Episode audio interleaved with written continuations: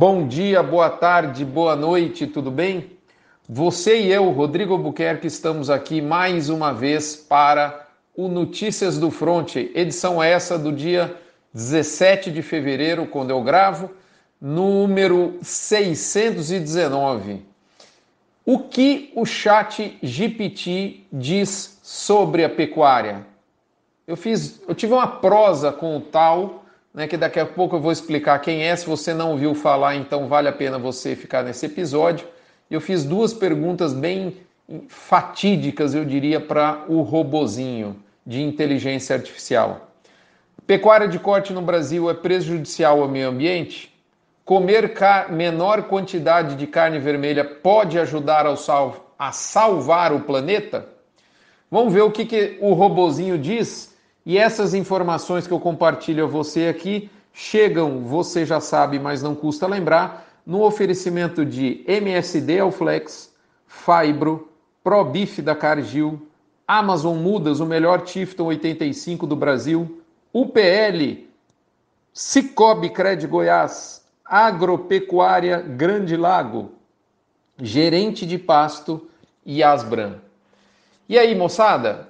Primeiro, Vamos falar um pouquinho sobre mercado. Na verdade, é, talvez porque é carnaval, talvez porque não tem muita coisa de novo para dizer para você sobre o mercado, a não ser que o, o cenário dito no últimos, os dois últimos, talvez, episódios do Minifront tão válidos, com uma única diferença. Né? Talvez o, o, o, o cenário apertou mais, ou seja, a gente via uma escala encurtando, ela encurtou mais, a gente via alguns preços querendo é, subir um pouquinho e, e, e, a gente viu que isso acabou acontecendo durante a semana, mais frigoríficos pagando aí ao redor de 300, já há pecuaristas refutando o 300 reais e pedidas acima do valor da nota redonda, tá certo?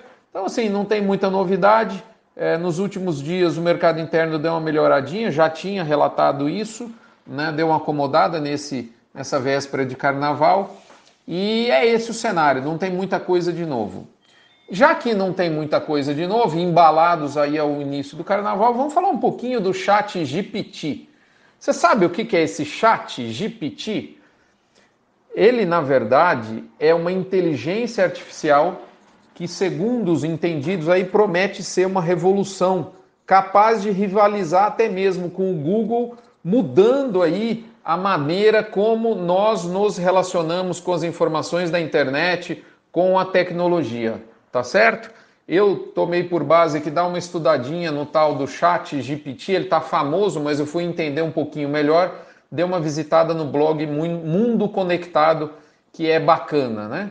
Então assim, traduzindo, se você faz pesquisas e encontra hoje no Google o amparo para essas pesquisas, talvez num futuro próximo esse chat, esse robozinho, chat GPT, ou G de gato, P de pato, T de tatu, falado em inglês, GPT, vai ser a sua primeira opção. Essa ferramenta de inteligência artificial foi lançada em 2022 e se tornou aí a coqueluche, né? E assustou os concorrentes do mundo da informática, né? É, e, e, você pode aí estar tá se perguntando, mas tá, como é que funciona isso, né? Ele, na verdade, é um algoritmo baseado em inteligência artificial. É, ele foi é, elaborado por uma empresa, né? Laboratório de pesquisas, uma empresa chamada OpenAI, OpenAI, que seria uma tradução a inteligência artificial aberta.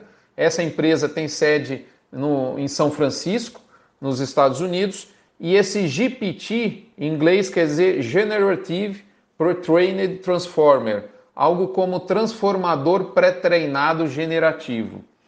É, o que eles fizeram foi esse, esse algoritmo, ele foi desenvolvido pautado em redes neurais e na, na machine learning, ou seja, máquina de conhecimento, é, e ele foi criado com foco em diálogos virtuais. A ideia é que esse, essa máquina, essa ferramenta, esse robozinho, essa inteligência artificial, em última ideia, possa aprimorar a experiência e os recursos hoje oferecidos, como por exemplo pela Alexa ou pelo Google Assistente. é, se essa ferramenta tiver sucesso, e tudo indica que ela vai ter, ela vai acabar oferecendo ao usuário uma forma simples de conversar e obter respostas. Tá certo? Essa rede neural, chamada Transformer, né, do chat GPT, o T de Transformer, foi projetada especialmente para lidar com textos. Né? E, e, e essa inteligência tem várias camadas que, que permitem a essa plataforma através da, da, da, da, vamos falar assim, de prestar atenção em palavras-chave e ao contexto e aos diferentes significados que as palavras podem ter, né, ele, ele, ele, ele trata a informação que está disponível na internet, que é, na verdade, a grande matéria-prima desse chatinho, desse chatinho é bom. a gente vai ver que talvez ele possa ser meio chatinho, desse, desse tal chat GPT, né, e acaba sendo um um modelo extremamente. Ele, ele, oferece um modelo extremamente avançado de geração de texto.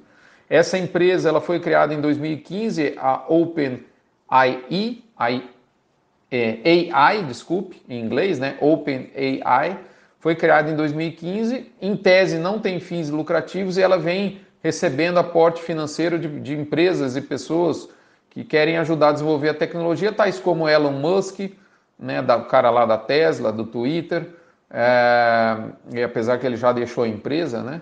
É, Sam Altman, é, Peter Thiel, é, que é o fundador, cofundador do PayPal, é, Reid Hoffman, que é o cara do LinkedIn, enfim, é a, é a turma da pesada da inteligência artificial.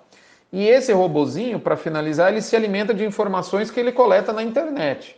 Então, essa é a base de dados do algoritmo, a matéria-prima dele, e ele cruza essas informações e acaba interagindo. Você faz perguntas para ele, ele responde com uma velocidade impressionante. Eu, eu tive a oportunidade, fiquei um, um, algum tempinho aqui interagindo com ele, fiz algumas perguntas relacionadas ao nosso negócio né, pecuária para ele. E é isso que eu trago a vocês aqui. É, lembrando a você que essas informações têm um destaque especial da Asbran, associação que reúne 80% da indústria de suplementação mineral no Brasil e que permite muito do que a gente faz em nutrição nas fazendas, porque é ela quem briga né, pelas melhorias, pelas, pelos avanços de ordem técnica, tributária, enfim, do setor como um todo. Bom, vamos lá, mas o que, que eu fiz? Uma das perguntas que eu fiz para o bendito robozinho ou maldito foi o seguinte: a pecuária de corte no Brasil é prejudicial ao meio ambiente? Olha a resposta que ele me deu em segundos, é impressionante, cara. Você digita, você tem que conversar com ele em inglês, você digita para ele, pelo menos eu fiz isso, eu conversei em inglês, você digita para ele e ele responde numa velocidade impressionante, elaborando um texto. A resposta dele para essa pergunta, se a pecuária de corte no Brasil é prejudicial ao meio ambiente, foi a seguinte: Abre aspas para o chat GPT. A pecuária de corte pode causar impactos negativos ao meio ambiente no Brasil, assim como em qualquer outras partes do mundo. Algumas das questões ambientais associadas à pecuária de corte incluem desmatamento, muitas vezes grandes áreas de floresta são desmatadas para dar lugar a pastagens de gado, levando à perda de biodiversidade e ao sequestro de carbono. Poluição de água, a pecuária pode contribuir para a poluição de água através do escoamento de estrume, produtos químicos e outros poluentes, sem dizer exatamente qual. Emissões de gás de efeito estufa. A pecuária é uma fonte significativa de emissões de gás de efeito estufa, incluindo o metano, que contribui fortemente para o aquecimento global. Degradação do solo. O sobrepastoreio e a gestão inadequada de resíduos pode levar à degradação do solo, erosão e perda de fertilidade. No final, ele finaliza com uma, um parágrafo. É importante ressaltar que nem todas as práticas da pecuária de corte no Brasil são prejudiciais ao meio ambiente, pois também existem iniciativas em andamento para tornar o setor mais sustentável, como práticas de agricultura regenerativa e uso de novas tecnologias. E aí, tá bom para você? Vamos para a próxima pergunta que eu fiz para o Mardito. Já estou chamando ele de Mardito. Comer menos carne vermelha pode ajudar a salvar o planeta, chat GPT? Pois o robozinho respondeu para mim. Comer menos carne vermelha pode contribuir para reduzir o impacto ambiental do sistema alimentar. A carne vermelha, particularmente bovina e ovina, é considerada uma das formas de produção de alimentos que mais consomem recursos e prejudicam o meio ambiente. A produção de carne vermelha requer grandes quantidades de terra, água e outros recursos e está associada a emissões significativas de gases de efeito estufa, desmatamento, poluição da água e degradação do solo. Vocês perceberam que a narrativa é constante. E continua o robozinho. Ao reduzir o consumo, desculpe, de carne vermelha, as pessoas podem ajudar a diminuir a demanda por esses produtos, o que por sua vez pode levar à redução da quantidade de terra, água e outros recursos utilizados para sua produção. Além disso, substituir a carne vermelha por alimentos à base de plantas, eu nem falei nisso, e ele entrou nesse assunto, também pode ajudar a reduzir as emissões de gás de efeito estufa, já que a produção de alimentos à base de plantas geralmente está associada a emissões mais baixas em comparação a alimentos de origem animal. Pelo amor de Deus, robozinho. E ele não para e segue aqui. É importante observar que reduzir o consumo de carne é apenas uma das muitas ações que podem ser tomadas para enfrentar os desafios ambientais impostos pelo sistema alimentar. Dá até vontade de tossir. Outras ações como melhorar a sustentabilidade da pecuária e reduzir o desperdício de alimentos, também são importantes para criar um sistema de alimentar, um sistema alimentar mais sustentável e ecologicamente correto. E aí, moçada, tá bom para você? Você sabe o que mais me preocupa? O que mais me preocupa é o seguinte: segundo alguns amigos que militam na área acadêmica, na área do ensino, pesquisa e extensão, esse tal robozinho vai ser, e já está sendo em alguns lugares, a febre dos alunos para responder textos, para responder questionários, para inclusive fazer é, é, redações para o ambiente de ensino infantil, fundamental, médio, superior, inclusive. Olha onde é que vai parar tudo isso. E detalhe, um dos dias que eu tentei bater um papo com o robozinho, tirar uma prosa com esse cidadão, é, ele me disse que ele estava com muita demanda e que ele não tinha condição de conversar comigo naquele momento, pediu para que eu o chamasse mais tarde. Tá bom para você? Gente, a tecnologia está aí. Dentro de alguns de algum tempo, isso vai ser tão natural quanto é você dar um Google em alguma coisa. Essa expressão dar um Google vai revelar a sua idade daqui mais uns dias. Posso até aqui trazer um exemplo de como as coisas estão mudando.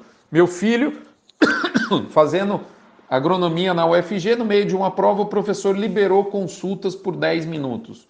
E eu perguntei para ele: Ok, filho, você foi consultar o seu resumo? Ele falou: Não, não tinha levado, eu abri e, e procurei no Google.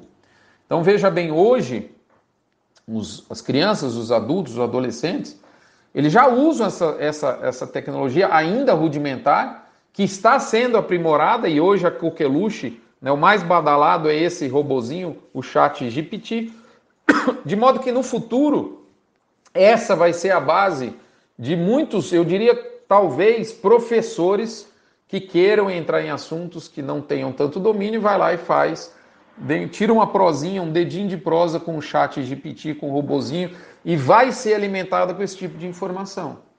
Então, gente, essa é a tecnologia que vem por aí. Já conversou com o chat GPT? Eu conversei, eu fiz mais perguntas para ele e nos próximos dias, talvez nas próximas semanas, eu traga aqui mais novidades. A gente tem que ficar muito antenado com o nosso futuro, e não pode ignorar o que esse tipo de tecnologia, que hoje talvez seja um pouco distante no nosso meio, mas daqui uns dias vai fazer parte do dia a dia nosso, mas principalmente do seu filho, do seu neto, do seu bisneto. E isso vai sim interagir, impactar o seu negócio ligado à agropecuária, por mais longe que isso possa parecer de você. Finalizo aqui lembrando que a inteligência artificial não vai se limitar ao robozinho ela vai inundar e já está inundando as nossas máquinas de campo, isso num curtíssimo espaço de tempo. Vamos ficar antenado, moçada. Vem chumbo grosso por aí. E aí, a pergunta que fica é o seguinte: é inteligência artificial ou é burrice real? Um abraço, fiquem com Deus. Até a próxima semana. Nos vemos por aqui. Foi um prazer estar aqui com você. Lembrando a você da campanha do Agro contra o Câncer. Doando um real por cabeça batida, você não esvazia seu bolso e ao mesmo tempo enche de fé, chance de cura e esperança né, no coração de alguém que precisa e tá, esse sim, de fato, com um problema no hospital, num leito, né, numa hora dessa. Não reclama da sua vida, meu amigo minha amiga. Vamos em frente. Acorda mais cedo, vamos encarar nossos problemas e vamos ser felizes. A vida é isso, é uma sequência de solução de problemas. É para isso que a gente está aqui. Fazer isso com fé, foco, fé e força. Um abraço, até a próxima semana. Vamos em frente, com robozinho ou sem robozinho. Quero ver o robozinho né, produzir alimento. Um abraço.